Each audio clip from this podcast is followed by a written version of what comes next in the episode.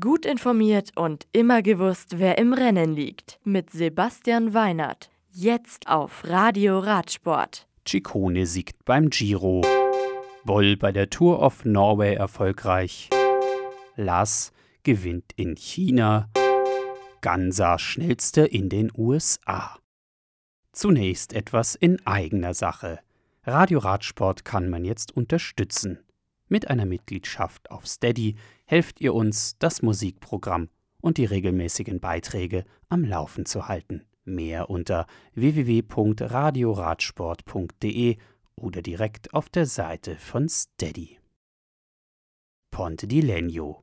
Trecksieger Fredo-Profi Giulio Ciccone gewinnt in Ponte di Legno die 194 Kilometer lange 16. Etappe des Giro d'Italia im strömenden Regen. Nach der Etappe über den Mortirolo-Pass ist Jan Hirt von Astana im Sprint unterlegen. Mit einer Minute und 20 Sekunden Rückstand wird Fausto Masnada von Androni Giocattoli Sidamek Dritter.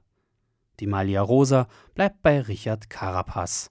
Giulio Ciccone baut seinen Vorsprung in der Bergwertung aus. Arnaud Demar bleibt Punktbester und bester Jungprofi ist nun Miguel Angel Lopez. Primo Schroglic erwischt keinen guten Tag und verliert im Gesamtklassement weitere Zeit. Die morgige 17. Etappe von Komezadura nach Antholz ist 181 Kilometer lang und beinhaltet inklusive einer Bergankunft auf 1635 Metern drei weitere Berge. Mit dabei ist der Mendelpass oberhalb von Kaltern mit 1363 Metern ehe es bergab in Richtung Bozen, weiter über Brixen und über den 1244 Meter hohen Therentenpass geht. Nach einer letzten Abfahrt nach Bruneck folgt der 28 Kilometer lange Schlussanstieg mit Ziel in Antholz. Egersund. Die erste Etappe der Tour of Norway geht an Chesboll von Sunweb.